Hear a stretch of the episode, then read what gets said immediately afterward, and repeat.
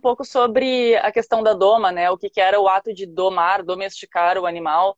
E que eu começo, começo com ferramentas Beatles, então, e normalmente eu vou quase até o final, porque assim, quando a gente trabalha com doma, é, é muito assim, a gente precisa deixar o cavalo apto para qualquer tipo de pessoa, assim, né?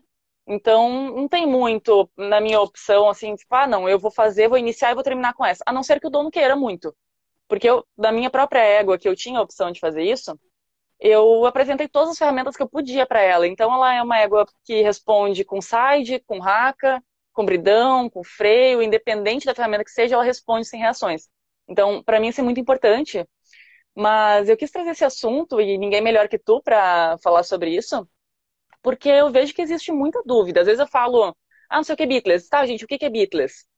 E daí eu falo beat, né, embocadura e lé sem, então sem embocadura.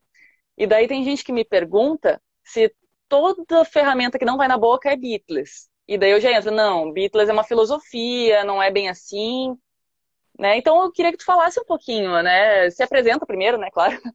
E fale um pouquinho para mim o que, que é Beatles. Para mim não, né? Para todo mundo aqui que está assistindo.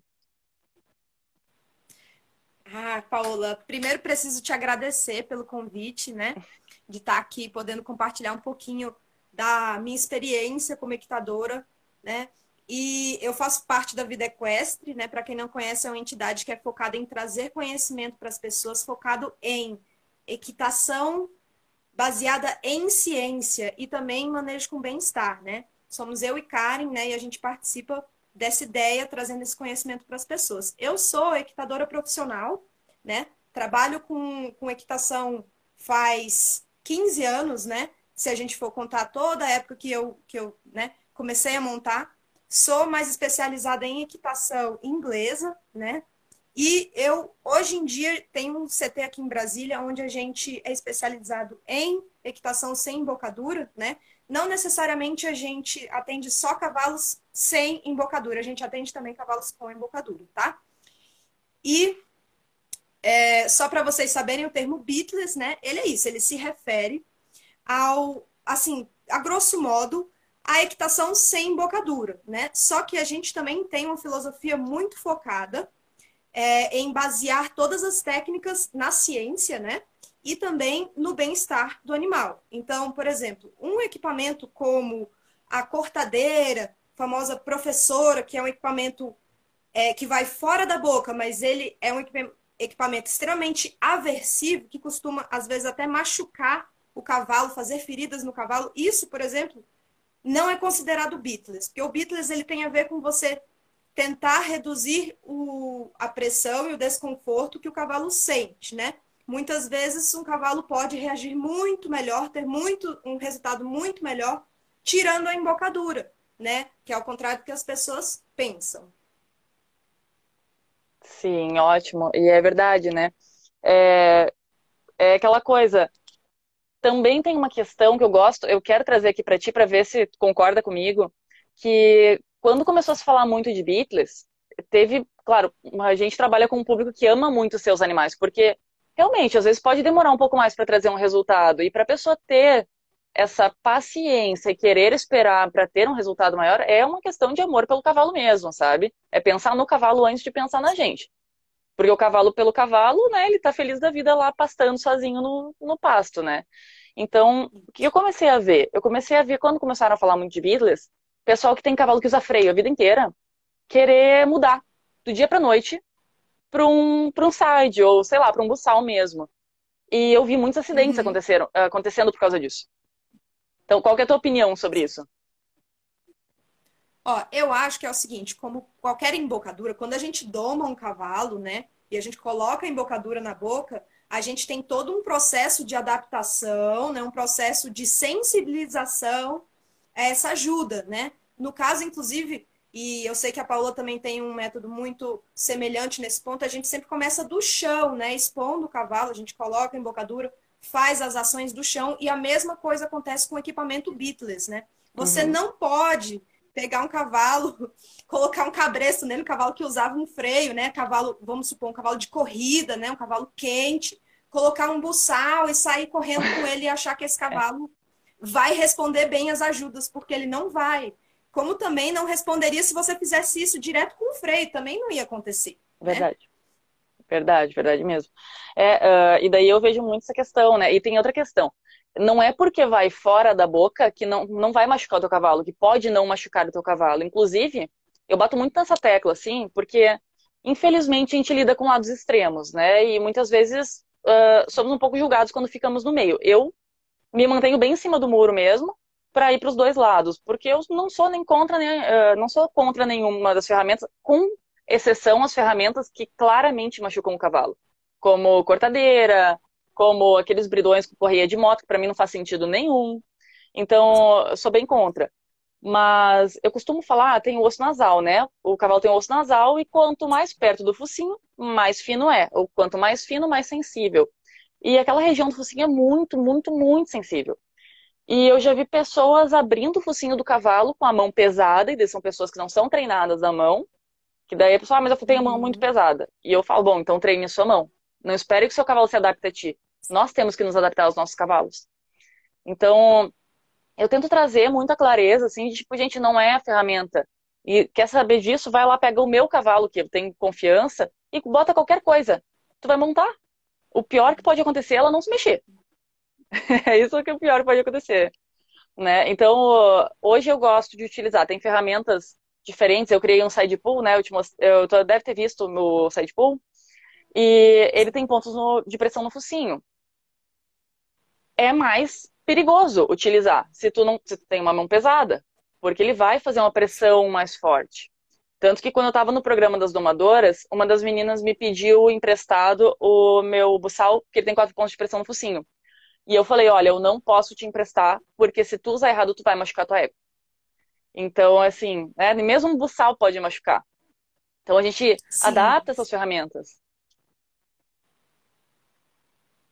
Eu acho muito interessante o que você falou, concordo com você. Eu acho que do mesmo jeito que com embocadura a gente tem que ter também sem embocadura é o ajuste dos equipamentos, né?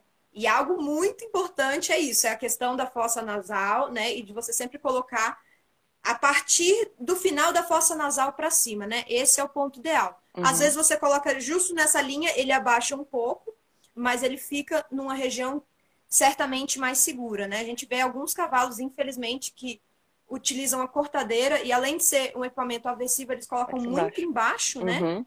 Exatamente, e inclusive causam um machucado, uma marca permanente ali no cavalo, né? Você sabe para sempre que aquele cavalo usou, né? E aquele aquele jeito, aquele ajuste não tá certo, né? Como hum. também pegar um, um, bridão muito pequeno, né? Colocar no cavalo, vai criar assadura, vai criar é, machucado na comissura, né?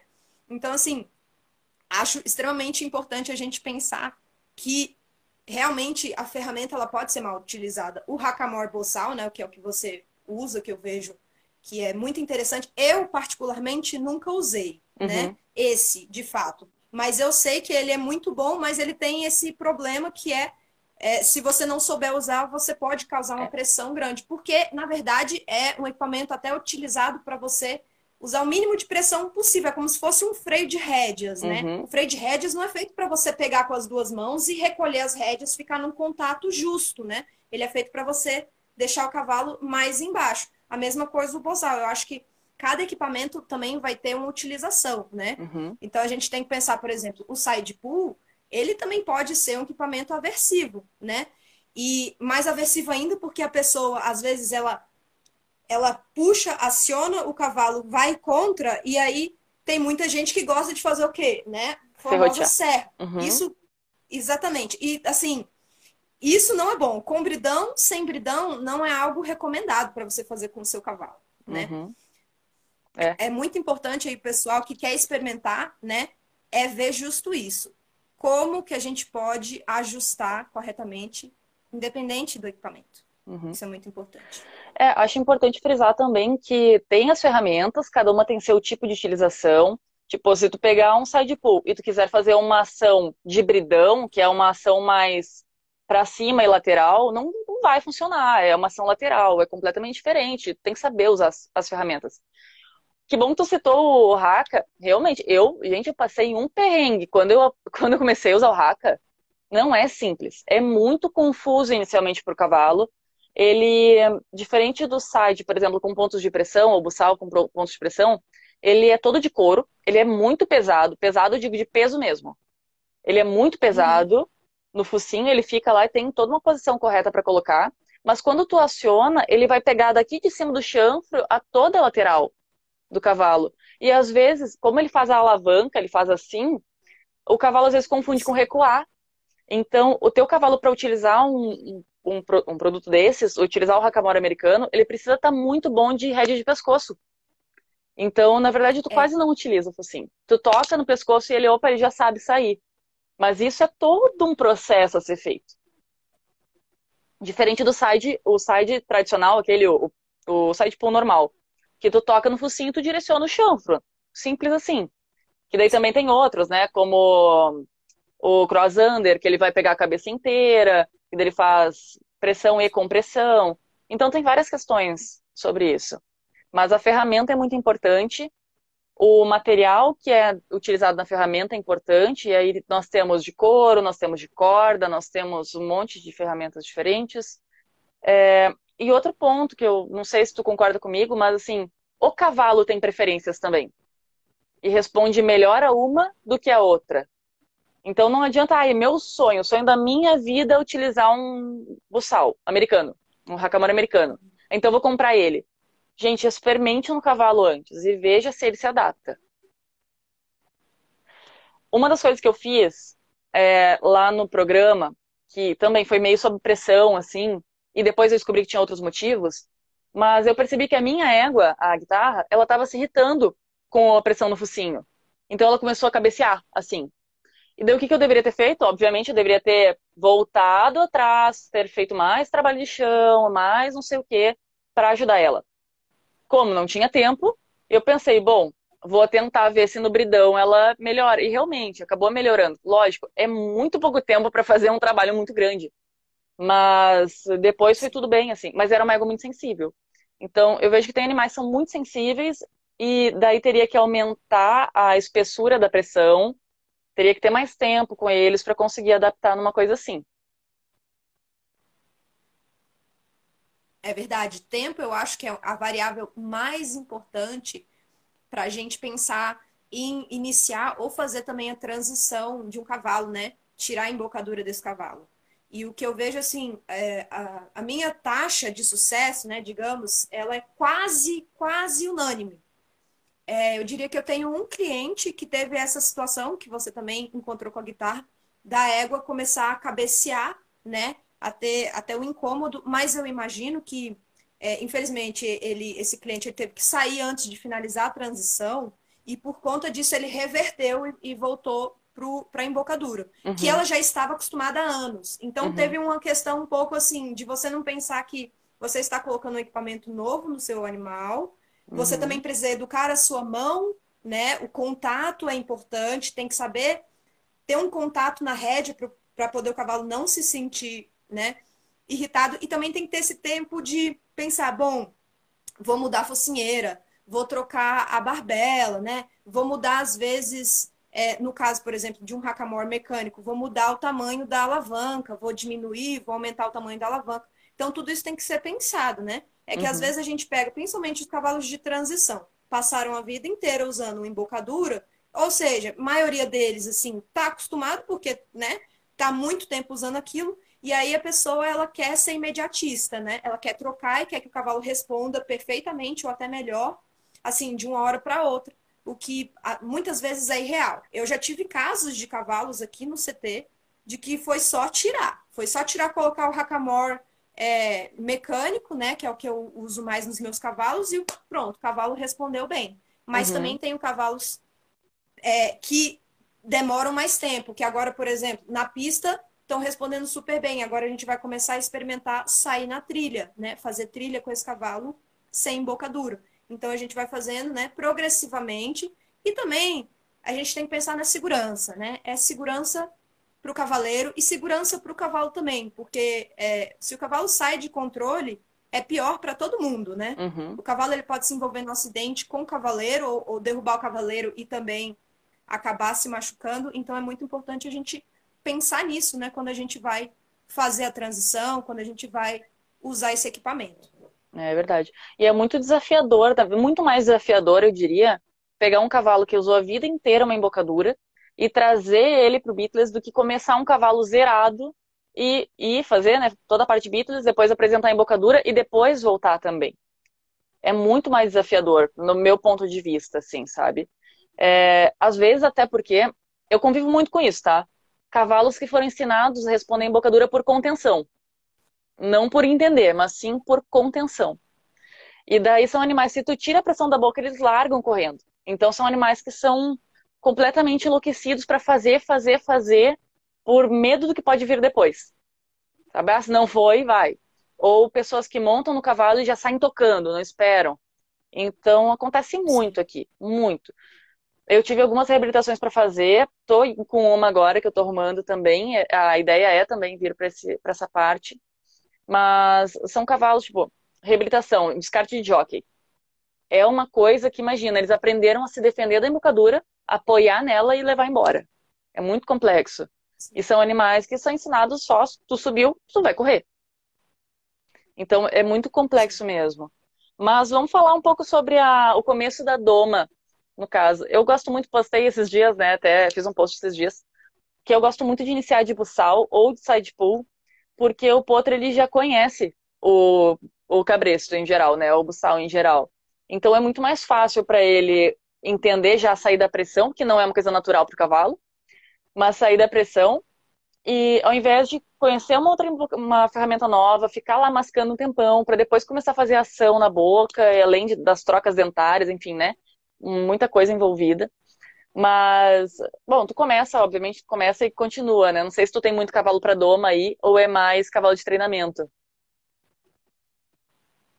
A gente tem um cavalo, um potro agora que está em fase de doma.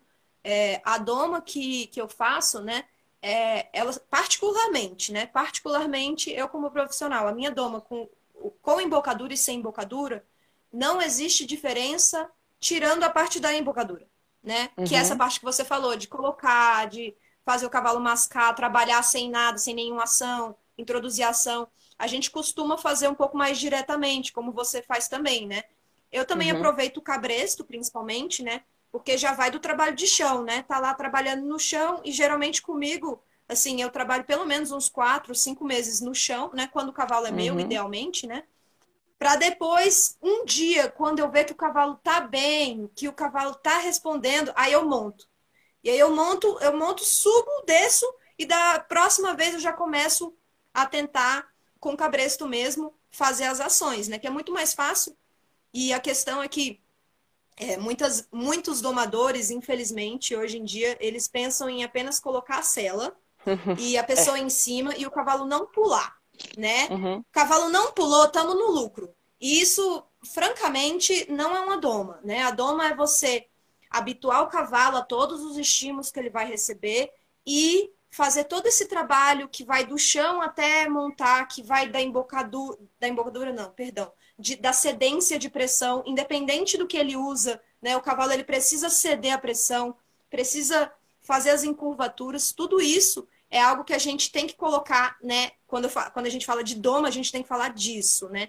E o que acontece comigo é que, principalmente na transição, mas com os potros é muito mais fácil, eu pego cavalos que não tiveram uma boa doma. E aí eu tenho que fazer o retrabalho dessa doma. Uhum. E a pessoa às vezes fala, não tá respondendo bem, mas nem com bridão o cavalo virava pro lado, né? Então, assim, a gente tem que pensar nisso. Eu tô com esse cavalinho aqui agora, que é o pretinho, ele é um criolo, e é um cavalo muito forte, muito poderoso, mas ao mesmo tempo é um cavalo que tem uma personalidade incrível. Pode explodir uma bomba do lado que ele fica quieto, né? E a gente está fazendo esse trabalho é, muito, muito progressivo com ele. Ele está usando o hackamore mecânico já, né? Uhum. Justo por essa, esse temperamento dele, né? De ser um cavalo muito é, resistivo, né? Em termos de pressão ele é um cavalo que precisa de um pouco mais de ação, por exemplo, né? Uhum. Geralmente, é, o que, que eu faço? Eu faço uma experimentação com o side. Com ele eu fiz com o side, percebi que ele estava indo é, muito narigudo, né? Uhum. Como a gente fala.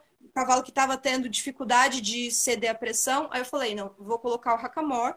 E aí, bom, o, a resposta melhorou. Aí agora a gente tem que refinar, né? Uhum. né? Então, por exemplo, é um cavalo que ainda não está preparado para sair, sair em trilhas, né? É um cavalo que a gente está fazendo a confirmação dentro da pista. Quando eu falar, ó, tá 100%, tudo que eu peço ele faz. Aí a gente começa a expor ele, né? Sim, tá certo. Na verdade, é respeitar o tempo do cavalo e, e ter aquele olho, eu chamo de olho clínico, que é saber olhar para o todo, não só no problema do cavalo. Porque poderia simplesmente, tá, meu cavalo tá narigudo, né? Não tá respondendo. Ah, bota aquela lá que é mais forte. E deu, acabou. Na verdade, não, tem que refinar mesmo. É que nem quando se fala de. Como é que eu vou falar? Ah, ah, uma ferramenta de correção. Não é para usar a vida toda. Uma, um bridão, eu nem tenho, para falar bem a verdade, eu nem tenho bridão torcido, tá? Mas tem muitas pessoas que usam e tem gente que usa a vida inteira. Mas na verdade é para usar duas, três treinos e voltar para outra, para dar uma refinada para que ele entenda como responder aquilo. Acredito que seja a mesma forma uh, na parte de Beatles mesmo. Eu tenho eu tenho três tipos diferentes de side pull. Eu tenho o Haka, o buçal aquele. Eu tinha um Hakamor inglês, que é o, o mecânico, só que o, o, clássico, né, do clássico. Eu tinha um cross under também, mas eu fui vendo que eu usava mais e acabei me desfazendo de umas, pegando outras. Então, assim, eu vejo muito uh, sobre essa questão. Na parte da doma também, eu começo com. Geralmente começo com side, né? O side é o que dá a trilha para os outros, ou se mantém ali. E daí depois que o cavalo responde tudo, se ele dá uma forçadinha, eu vou pro raca, dou uma, uma cedidinha nele com o raca, mas tem que cuidar, porque a ação é um pouco diferente. Mas normalmente eu não passo muito do side, até porque o meu side tem aqueles pontos de pressão e ele ajuda um pouquinho mais, então eu só doso a minha mão. Para mim acaba sendo bem simples assim.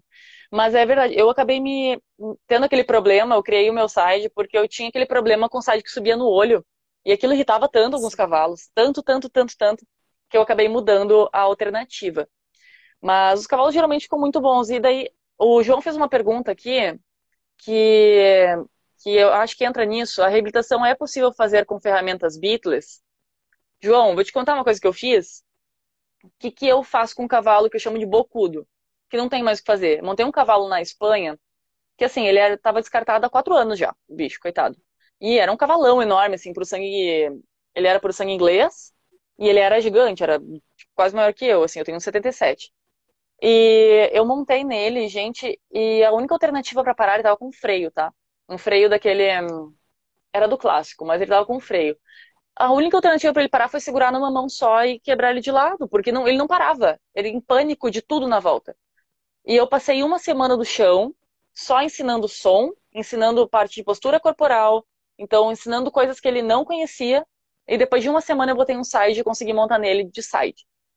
Então, o que, que falta muitas vezes no cavalo de reabilitação, que normalmente é muito acelerado, na minha opinião, né? Falta diminuir um pouco essa ansiedade e apresentar outras alternativas para ele parar, para ele parar. Porque se o cavalo só conhece a contenção e a contenção nem funciona mais, o que, que tu vai fazer? E eu terminei, eu apresentei esse cavalo depois de um mês numa pista de salto com ele com um hackamore inglês. E ele tranquilíssimo. E até o dono dele fez uma pergunta muito interessante, que é clássico de quem está acostumado só com embocadura. Tá, mas se a gente sair na rua, ele vai respeitar? Ele vai parar? Não é? É bem assim, né? Daí eu olhei para ele, então, o seu cavalo parava com a embocadura? Não. Eu falei, então, tudo certo. então, assim, né? o pior que pode acontecer é ele não parar, mas ele já não parava mesmo. que nem tu falou. Então, enfim, eu não sei, né? Tu já reabilitou muito cavalo, já vi vários cavalos que tu mexeu, que tu posta. Fala um pouquinho sobre essa questão aí de cavalo, de alguma experiência que tu teve com isso. Olha, eu já tive é, experiências assim que me fizeram, como você, pensar de uma forma mais independente, tanto quanto é, boas quanto ruins, né? Eu percebo que quando às vezes a gente tenta é, ir na onda do dono, né? E quando eu fui na onda do dono, já deu errado, né? Mas quando. Por quê? Porque sempre tem essa questão da, da impaciência, né? uhum. né? Então, o que a gente precisa perceber é o seguinte: eu já tive dificuldades com cavalos que, na verdade, desde a doma, eles já vieram é, com muito problema de dessensibilização. E como você falou aí, eu acho que a gente já viu muito na internet por aí, pessoas que é, saem do controle com os cavalos, né? É, muitos acidentes acontecendo e eles, maioria das vezes, usando embocadura, né? Uhum. Então, as experiências que eu já tive de dificuldade, né? As maiores dificuldades são é pegar um cavalo, o, o qual eu não tenho só que fazer uma transição beatless, né? Eu tenho que reiniciar o cavalo. Né? E aí, reiniciar o cavalo já é mais difícil, né? Porque ainda mais é, cavalo passarinheiro, cavalo disparador. Eu já tive experiências, muitas experiências com cavalos extremamente disparadores, né? Cavalos os quais é, eu montava, consegui montar com o hackamore americano, né? Com, com oh, perdão, com hackamore inglês. Só que é, são cavalos que precisavam de um trabalho de dessensibilização tão grande, né? Porque tinham medo já do, dos humanos, que o dono não teve paciência, sabe? E sempre vem essa palavra, né? A paciência. Uhum. É, aqui no centro hoje a gente tem sete cavalos e os sete cavalos não têm embocadura. Todos eles fizeram transição, né? Tem inclusive um cavalo que é um puro sangue árabe, ele é endurista, era endurista, né, aposentado agora, de 160 quilômetros. Né, um cavalo que ele disparava, inclusive, né? Chegou já a ter histórico de disparar nas trilhas. E é um cavalo que hoje a gente está fazendo essa transição, né? Acontecer agora que vai para a trilha. E o que eu tenho notado é justamente isso, que não importa o equipamento, importa a cabeça do cavalo, né? Uhum. E, por exemplo, no caso desse cavalo, o que acontece muito, a gente pensa que o problema pode ser um equipamento, né? Tipo a embocadura, e é outro, como a cela. Uhum. E foi o que aconteceu nesse ponto, né? Então é um cavalo que a gente, além de fazer a transição, a gente teve que olhar para outros pontos para entender o que poderia estar acontecendo com esse cavalo.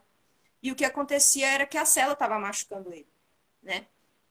É um cavalo que hoje nunca mais disparou, desde que chegou aqui vai fazer um ano que esse cavalo está aqui com a gente. Nunca mais disparou. É, é um cavalo extremamente quente, extremamente temperamental. E, por exemplo, esse cavalo é um cavalo que a gente opta por usar, no mínimo, um hackamore inglês, né? Com uma barbela de metal, que é um pouco mais severo. Porque é um cavalo que ele aprendeu a correr, né? Um, um cavalo que aprendeu a apoiar. Então, uhum. esse cavalo precisa ter uma abordagem diferente, né? Já uhum. temos outros cavalos aqui também é, sendo iniciados, né? Já passaram pela transição, como a Erina, que era uma égua de salto, muito quente e que ela melhorou por ter é, tirado a embocadura. É uma égua muito temperamental, que pulava muito, que tinha muito problema com, com temperamento mesmo, uma égua difícil de lidar e que foi tirar a embocadura que melhorou e a égua, sabe, deu super certo. Hoje ela tá fazendo tudo. É uma das éguas que eu falo que, que é uma exceção, porque a gente só tirou o equipamento e ela funcionou, sabe? E Sim. não é sempre assim que acontece, né? Sempre vai de acordo com, com o tipo de doma, né? Então a gente pensa, tem o cavalo de salto, que precisa de, às vezes, um pouco mais de intensidade, é um cavalo de mais energia, um cavalo de corrida, né? Uhum. Esses cavalos você sempre tem que tomar mais cuidado na doma para que sempre esteja seguro. E é impressionante como a doma influencia, né? E, e assim, existe muita questão de querer economizar na doma, mas a doma vai, nossa, vai definir tanta coisa para o resto da vida do teu cavalo. Eu digo que o, o, cavalo mais complicado de trabalhar é aquele que teve uma experiência tão ruim com o ser humano que ele não gosta de pessoas. Porque tem cavalos que associam o ser humano a coisas ruins, e tem cavalos que associam, que associam uma circunstância a, que engatilham outras coisas. Então, eu já vi cavalos que passaram por, por, muito trauma. Eu tive uma que eu reabilitei, que foi a, foi a mãe da Kenaz, a mãe da minha, que eu salvei de jockey, eu resgatei ela. E ela amava pessoas. Mas assim, ela tinha todos os problemas do universo, mas ela gostava de gente. Isso tornava muito mais fácil. Qualquer coisa com ela se tornava fácil, né? Quando a gente sabe como lidar, mas tornava mais fácil porque ela gostava de gente. Como também já reabilitei uma égua pitanga, que assim, não é que ela não goste, mas ela não faz questão nenhuma de estar perto de gente. Então, é uma coisa meio complicada, assim. É, e daí eu misturo muitos treinamentos, né? Eu gosto de misturar reforço positivo, principalmente quando o cavalo não gosta de gente. Eu uso bastante. Uhum. Mas eu misturo muitos treinamentos, assim. Mas é, é interessante como cada caso é um caso. E eu acho que o que define melhor o treinador, tipo, o, o melhor treinador ou um treinador melhor que outro, é a capacidade de olhar para o cavalo como um indivíduo único. A capacidade de olhar para ele e pensar em algo para ele. E não pegar assim, não, olha só, eu faço isso aqui porque isso aqui funciona. Não, só um pouquinho. O que que meu cavalo precisa? Eu vejo que essa é a questão. E uma das coisas que me fez sofrer muito no meio do cavalo mesmo foram os proprietários. Que, principalmente os proprietários. Porque às vezes tu vai lá e tu reabilita um cavalo. Só que quando o dono não se envolve, tu devolve, o que, que acontece? Volta. Exatamente a mesma coisa. E o problema do cavalo é que ele não é um carro. Então não é simplesmente ajustar um, alguma coisa e entregar ele prontinho. A pessoa precisa saber, a pessoa precisa conhecer. E uma coisa que eu acabei desenvolvendo foi trabalhar o cavalo junto com o dono do lado. E a gente às vezes tem que saber demitir cliente, né? Sim. né? Sim.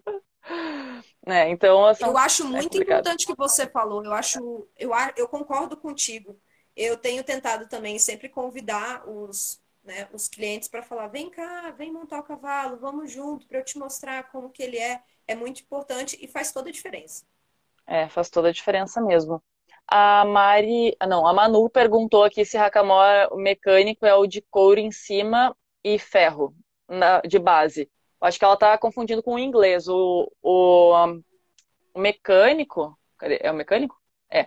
O mecânico ele tem uma base, eu já vi de várias formas. A base não, mas a parte superior do focinho, ele, eu já vi alguns. Aqui no sul tem muito, tá?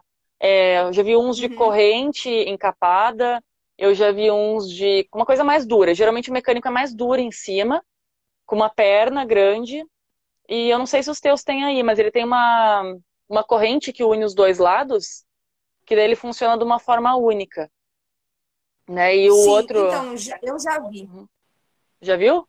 Esses aí? Tem muito aqui. Já vi esse. Tem alguns lugares aqui, eu particularmente não gosto, eu acho ele muito severo. Esse é Sim. é daqueles que é muito severo. Eu sempre indico para as pessoas trabalharem com hackamore né, o, o, o que a gente fala, o, o, mecânico que eu me refiro, é aquele tipicamente que tem um, um couro em cima, né? Uhum. E aí, para você para você é, ajustar a pressão. É esse aqui. Ó. Sim, esse mesmo, né? E, e geralmente é de ferro ou ferro é, uhum. sólido ou de corrente, né? Exato. Muito severo esse. Uhum. Muito Enquanto severo. Esse, esse daí eu não indico. É o outro. É o que tu tava falando que tava utilizando, Sim. né? Esse. Sim. Exatamente. Esse mesmo. Exatamente. em breve. Olha, que maravilha, hein? Tu viu? Não, olha, eu desenhei justamente. E daí as pessoas confundem essas coisas. Por isso que eu desenhei um por um. Tem mais de 50 desenhos autorais aqui explicando cada, cada tipo. Mas e daí as pessoas confundem como se fosse a mesma coisa, né? Uh, mas assim, é interessante. Esse. O hackamore mecânico, esse tipo aí, ele é muito utilizado mais no western. E, assim, eu vejo muitas pessoas que mostram cavalos de rédeas, geralmente. Os cavalos de rédea em Beatles, geralmente são cavalos muito, muito, muito trabalhados de embocadura. E lá pra frente eles vão lá, porque são cavalos assim, ó, tipo 80% perna, sabe? Perna, corpo, quase nada de rédea. A rédea deles é no pescoço e cabeça lá embaixo, nem, nem mexe ele direito. Então, então, assim, são cavalos que depois só coloca se tu precisar fazer uma pressão, uma pressão forte. Mas eu não acredito que as pessoas ensinem com esse, até porque, pela sensibilidade do focinho, o cavalo teria uma reação muito forte. Muito forte com um racamor desses. Acredito que seria Sim, isso. eu acho que tem que saber, saber utilizar mesmo, né? Essa uhum. é a uhum. questão. E a gente tem que sempre estudar os pontos de pressão, né? O que está acontecendo ali. Por isso que eu acho que, assim, a alavanca ela tem que ser média ou pequena, né? Aí, como você pode fazer para ajustar é, o nível de ação que esse hackamore vai fazer? Você pode uhum. é, colocar uma barbela de corrente, eu gosto daquelas que torce para ela ficar plana, né? Uhum. Não causar nenhuma irregularidade.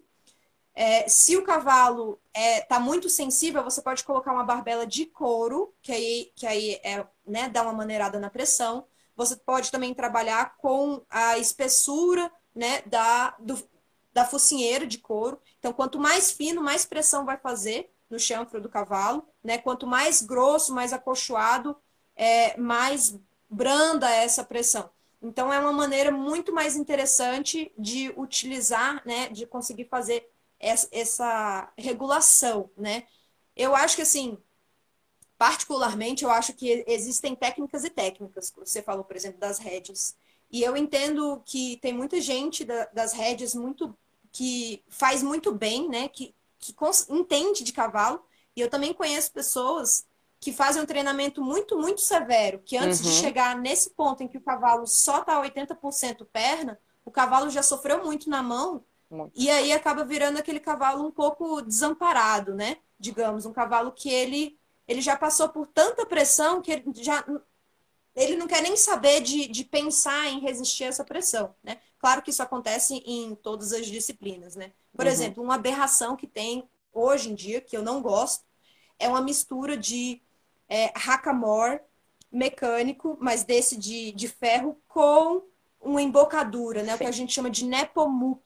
Uhum. Né? O nepomuk é uma coisa bizarra de pessoas que, assim, não querem se dar o trabalho de voltar atrás na base do treinamento para poder ver o que está acontecendo. Porque você tem que colocar uma embocadura e um pedaço de metal aqui em cima para agir os dois ao mesmo tempo, tem alguma coisa errada, uhum. né? A gente precisa é, rever o que está acontecendo.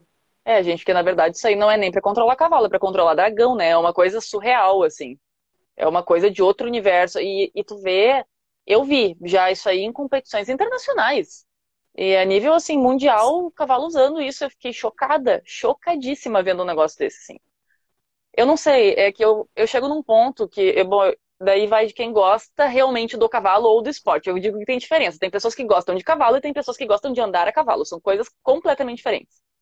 E, e assim, eu acho que se eu tivesse que usar um negócio desses num cavalo meu, eu não montaria. Simples assim, se eu tivesse que chegar num ponto de usar isso num cavalo meu, eu não monto. Porque eu não ia me sentir bem fazendo isso com ele. Porque não tem que, ah, não, mas daí depende da mão. Gente, se tu coloca no teu osso um negócio de ferro, ainda mais num esporte que tu tem que ter contato, e mais um troço que faz uma alavanca na boca, e daí a gente entra em diferenças de embocaduras que não é como se fosse um bridão um chantilly, uma argolinha. Não, é um troço que é tipo um levantador. É um troço que faz uma alavanca gigante, assim, é bizarro. É bizarro. Então, a Bia trouxe também uma outra questão que tem que falar sim, e o que vocês precisam entender, que em todas as modalidades, com ferramentas que não vão na boca ou com ferramentas que vão na boca, existe barbaridade. E o problema não está geralmente na ferramenta, a não ser que seja uma ferramenta muito assim, sabe, dome seu dragão. Mas geralmente não está na ferramenta, geralmente está na mão de quem utiliza. Então, eu fui uma vez para uma prova em Avaré e eu fiquei escandalizada porque eu fui num dia de treino antes da prova. E, gente, sério, tinha uns 40 cavalos lá. E de 40, se três não estavam dando soco na boca de cavalo com embocadura, era muito. E eu fiquei chocada, porque daí, realmente, isso é uma coisa que eu observo muito. Levando em consideração que o cavalo tem mais expressões faciais do que o cachorro, muitas, ou seja, né, muitas, é, é muito nítido para mim. Quando tu aprende a olhar na expressão facial de um cavalo, a gente não consegue desver mais, né? Então, quanto cavalo morto que tem por aí em prova de alto rendimento? É muito cavalo morto. Tu olha um olhar apagado, e daí a gente vai falar um pouco de conexão aqui, né? Daí fala, ah, meu cavalo me segue, isso é conexão? Não, isso pode ser condicionamento. Os cavalos de rédea tudo ficam lá, cabecinha baixa, seguindo, mas, gente, quanto cavalo morto que tem na rédea. E é triste de ver. É muito triste. Eu fico muito triste quando eu vejo treinador e eu descubro que não é bem como eu achava que era. Assim, me dá uma frustração muito grande quando eu, eu acabo lidando com um profissional que eu achava que era alguma coisa e, e não é exatamente aquilo. Porque é muito triste mesmo. Porque hoje em dia nas redes sociais é muito fácil. É muito fácil tu cortar conteúdo e selecionar o que tu quer. E daí chega lá, só que na prática não tem como tu mentir, né? Na prática, ali num curso, no dia a dia, é complicado tu mentir. Então acaba se revelando muita coisa. Mas saibam que tem gente para salvar isso, tá? Tem gente que é boa mesmo, tem gente que gosta do cavalo, tem gente que trabalha no tempo do cavalo, mas existe de todos os lados, sobre Beatles, sobre não sobre Beatles, né? Que Beatles é a filosofia em si, mas sem embocadura, enfim. Todinho perguntou ali, vou só responder porque eu acho que isso é mais. Uh, mas eu posso responder a questão de, tá, por que, que é importante utilizar embocadura mesmo que queira ficar em ferramentas biclas? Não, não é importante. É que para mim é importante. Para caso, uh, não para mim, tá, mas para uma pessoa que vai formar um cavalo para uma outra pessoa, que não seja a gente, por que, que é importante? Porque essa pessoa pode vir a querer usar embocadura, que ela pode se sentir mais segura assim, isso é uma coisa completamente da cabeça dela, porque não quer dizer nada. Ela pode vir a vender esse cavalo e a outra pessoa querer usar a embocadura. Então, assim, por que, que eu fiz a minha égua, principalmente, uma égua que usa uh, bridão, freio, qualquer outra ferramenta? Porque eu queria provar que tinha como. Eu queria provar que dava para ter uma, um cavalo completamente versátil sem machucar ele. E a doma da minha égua eu estendi por um ano e meio. Eu fiz a doma da minha égua em um ano e meio. E pessoas entregam um cavalo de doma em quatro, cinco meses. E eu fiz questão de estender porque ela era minha, eu não tinha pressa, então por mim tanto faz, entendeu? Eu queria só respeitar o tempo dela. Então era 20 minutinhos por dia, 30 minutinhos por dia, ela de boa, tranquila. Tanto que quando ela começou a sair na rua, eu saía de raca. E eu tive uma situação muito legal, vou contar só para nível de curiosidade para vocês. Eu saí com uns oito, nove cavalos pra rua. E daí, quando tava, tava, vinha o carro de um lado e ia o carro do outro. E daí, de repente, virou um ônibus. E eu sei que foi um esparramo de cavalo para tudo que era lado. Assim, ó, desesperado. E aqueles cavalos bocudos, assim, abrindo a boca e coisa desesperado. E a minha égua ficou assim. Gente, o que, que é isso? O que, que tá acontecendo? E ela ficou quietinha. Porque provavelmente eu dei o tempo para ela, fiz todo um trabalho de chão. E hoje, quando a gente fala de doma, como a Bia falou, tem muita gente que pensa na doma como um cavalo encilhado. E a pessoa em cima. E andando para um lado para o outro. E daí vem os cavalos que falam assim pra gente: ah, não, ele é muito, muito bem domado. Mas do chão. Então, o cavalo não é bem domado, né? Na minha opinião, o cavalo não é bem domado. É, então, são cavalos que de cima tu faz o que quer, mas de baixo não gosta de gente, de baixo fica com medo se tu levanta uma sacola, de baixo é um terror de lidar. Então, é um todo, é uma coisa muito complexa a questão da doma. É muito, muito, muito mais do que simplesmente a ferramenta que tu está usando. Apesar de ser importante, muito importante a gente falar sobre isso. Pois é, por exemplo, você, Paola, tem, tem um, um pensamento muito parecido com o meu e a gente tomou caminhos diferentes. Você pensou, eu vou provar que a minha égua ela pode com qualquer equipamento, né? E, por exemplo, eu, os meus cavalos, Todos são Beatles, eu nunca coloquei uma embocadura neles.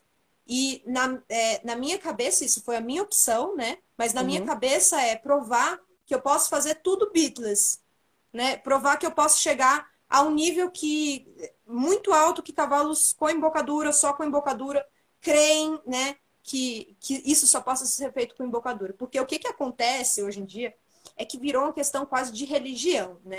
Às é. vezes você chega para um treinador e aí a, o tre... você pergunta, e aí, o que, você acha sobre trabalho sem embocadura? Ah, eu não acredito.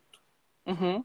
Assim, aí dá para falar, como assim você não acredita? Porque existem vários trabalhos, existem várias pessoas provando todos os dias que é possível você fazer, né? E às vezes falta um pouco também, né? Essa questão de da pessoa simplesmente ver isso como mais uma ferramenta né, na caixinha dela.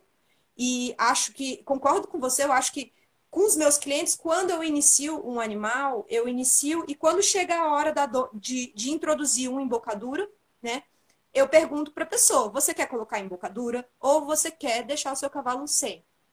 Né, eu já tive os dois casos. Já tive caso de pessoa que falou: olha, Bia, eu quero que você acostume meu cavalo com um bridão. E também tive caso da pessoa falar: não quero, pode deixar ele sem embocadura. Então, assim, uhum. assim, também vai depender, né? Da, do, do cliente e também do que você quer com o seu cavalo. Uhum. É, eu acho que quando a gente vai para extremos, a gente não consegue atingir, tipo, a gente atinge um público muito pequeno. Então a ideia é realmente refletir sobre o todo. Eu não teria problema nenhum, eu acho, eu acho muito bom, eu acho maravilhoso. Se alguém falar, ah, tu acredita em trabalho sem embocadura? Sim, eu faço, né? É, eu terminei, quase terminei a doma da minha égua sem embocadura nenhuma.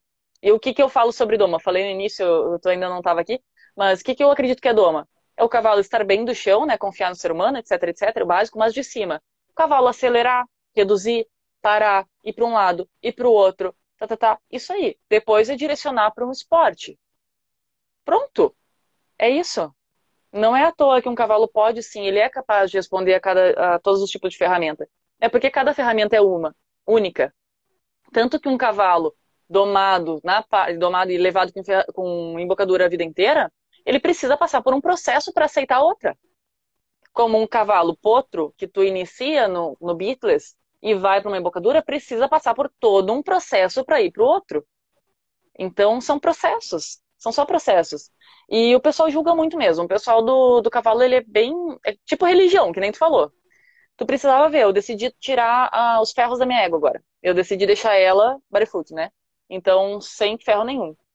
Gente do céu, quando eu falei que eu não, não precisa colocar ferro, ela vai ficar sem. Gente, eu sei que saltar, eu saltou gente que eu nem sabia quem que era.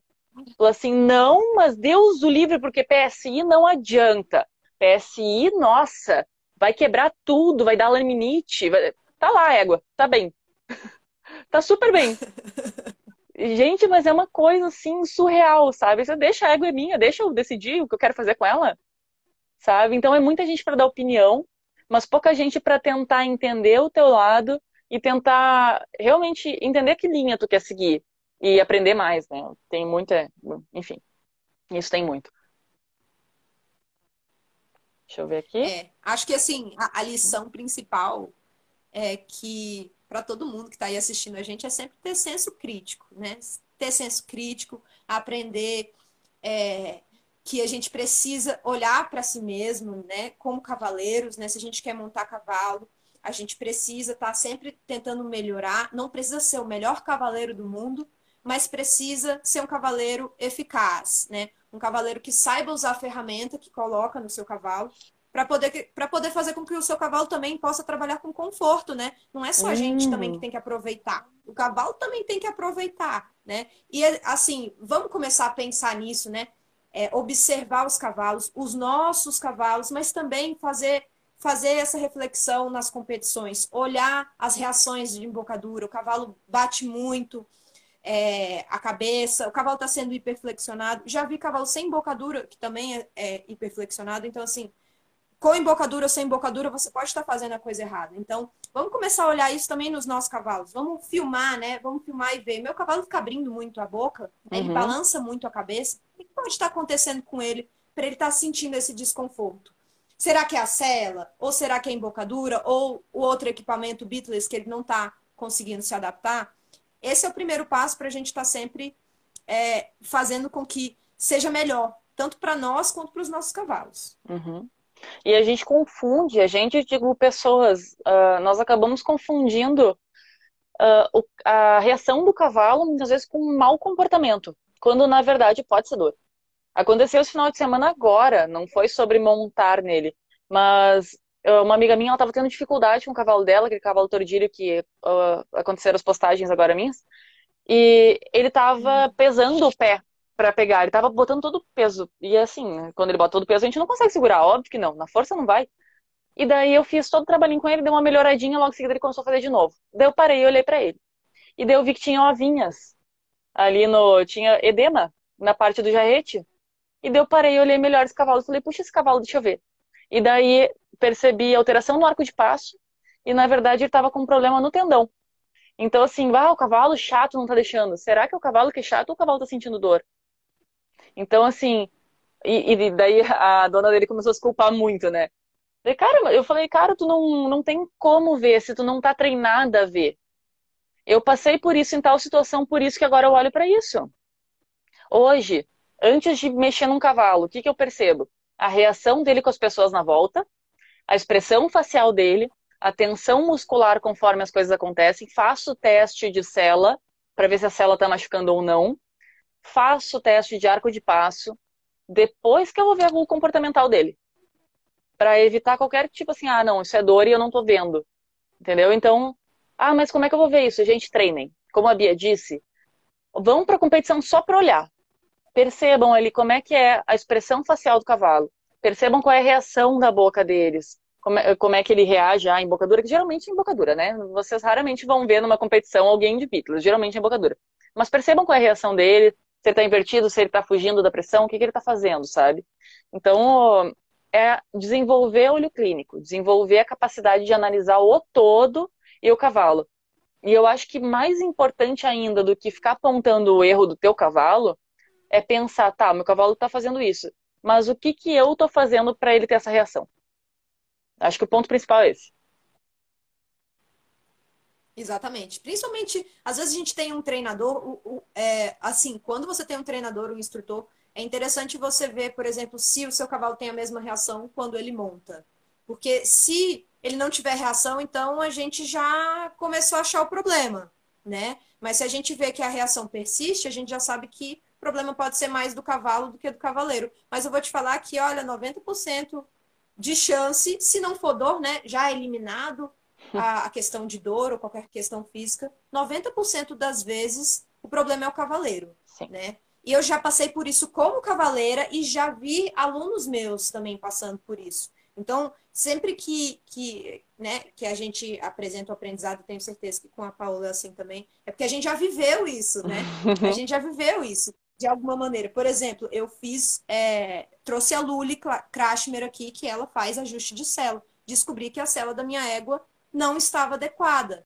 Aí eu pensei, caraca, velho, eu achando que a égua estava cheia de comportamento, de, de fuga e de frustração por alguma coisa, por temperamento, e não era a cela, né? Uhum. Então a gente tem que estar tá sempre é, verificando essas coisas, né? Você vê, é um aprendizado que qualquer pessoa pode ter, a gente tem que ter sempre humildade para isso. Não existe uma pessoa no meio do cavalo que passa 30 anos com o cavalo e não tem mais nada para aprender. Se uhum. tem alguém assim perto de você, toma cuidado, porque essa pessoa aí ela já tá, já tá, já, já tá sendo deixada para trás, né? Uhum. Porque a gente está sempre descobrindo coisas novas. E esse é, é, esse é o interessante do, do cavalo e também da ciência, né? Porque a ciência ela traz isso para gente, né? De maneira, inclusive, é, sistemática, né? De maneira real. A gente tem que tomar cuidado com as tradições, né? Os métodos, as técnicas que elas simplesmente são aplicadas e não são questionadas. A ferradura, a embocadura são técnicas que são aplicadas e não são nunca questionadas, né? E hoje uhum. a gente vê, na verdade, que a gente precisa começar a pensar por quê, né? tem como fazer diferente. Então, assim, é, vale a pena tentar, né? Se você tem um cavalo, você tem vontade de estudar e de praticar, vale a pena tentar. Então, com certeza. É, o, a decisão que eu tomei por causa disso, né, da questão de tirar a ferradura, que foi uma das coisas que, nossa, caíram em cima de mim por causa disso, né? Caíram não foi nem no Instagram, foi por aqui na volta, né? Eu moro no sul, aqui a situação é, é olha, é desafiador viver aqui, viu? Tanto que eu tô, já tô indo embora por causa disso. Mas, olha, foi das Olimpíadas, os cavalos, o segundo e o quarto lugar, né? Eles, eles, eles foram lá sem ferradura, saltar uma prova, pô, 1,60 não é pouca coisa. Pro treino que esses animais recebem. Mas é lógico, também tenho que ter ciência para não simplesmente, ah, tirei o ferro, agora se vire. Porque vai quebrar casco, porque vai, ela vai dar uma sentida, porque assim, é como não sei, sou rata de apartamento, vivo aqui em casa de sapatinho. Eu não vou conseguir lá na rua pisar nas pedras. Não é assim, eu não vou conseguir ir lá e não sentir dor, eu vou sentir. Então é um processo gradual. Eu que já fui atleta por muito tempo, né, na época eu corria de pé descalço na pista, gente, meu pé era um cascão assim, hoje se eu for fazer aquilo, eu acho que sai couro do meu pé. Então pro cavalo não é diferente sobre isso. Só que é aquela coisa, tu vai ter que pensar, tu vai ter que investir, tu vai ter que cuidar e vai sair do teu normal. E daí tu tem que estar disposto a lidar com isso. Porque tu vai se frustrar, tu vai ter que aprender, tu vai ter que crescer. E a Bia falou uma coisa assim que é muito importante. Não importa se a gente é profissional, a gente vai errar para poder fazer melhor. Não existe crescimento sem alguém ter errado. Que, bom, melhor quando o outro erra e a gente aprende, né? Mas não tem conhecimento aumentado, não tem evolução se alguém não erra ali para a gente ver que não é por ali o caminho. Então a gente vai errar, a gente vai crescer com isso e tá tudo bem. A gente só precisa estar tá sempre evoluindo e lidar com as coisas de uma forma que traga a ciência pro meio. Porque contra fatos não existe argumento. Então eu não posso simplesmente falar, ah, eu faço isso, tá, mas por que tu faz isso? Ah, porque meu avô disse que é assim. Isso não cabe mais hoje em dia. Não cabe. E é por isso que a gente, como, pô, Olha, profissionais, jovens, mulheres, estamos passando na frente de um monte de gente. Eu já tive profissional na minha volta, olha, com 40, 50 anos de cela. Me falando, não, porque eu tenho 50 anos de cela e não sei o quê. Daí eu fiquei pensando, tá, mas tu tá fazendo o que com isso? Quando que tu parou para mudar isso? E foi o mesmo treinador que me falou que se o cavalo não servisse pro treinamento dele, ele descartava. E eu fico assim, como assim descarta? Para mim isso não serve. Então, é aquela coisa, né? No momento que eu tiver que agredir um cavalo meu para tirar um resultado, eu paro. Eu não monto mais. Então, eu acho que hoje em dia, quem está crescendo no meio, quem está indo, é mais mostrando o propósito, mostrando realmente quem está sendo verdadeiro. E pessoas que fazem esse tipo de coisa, que fazem uma coisa atrás das câmeras e outra na frente das câmeras, elas acabam caindo no meio do caminho. Porque não tem hoje como, nas redes sociais, essa pessoa não vir, sabe, não, não acabar não se mostrando realmente como é.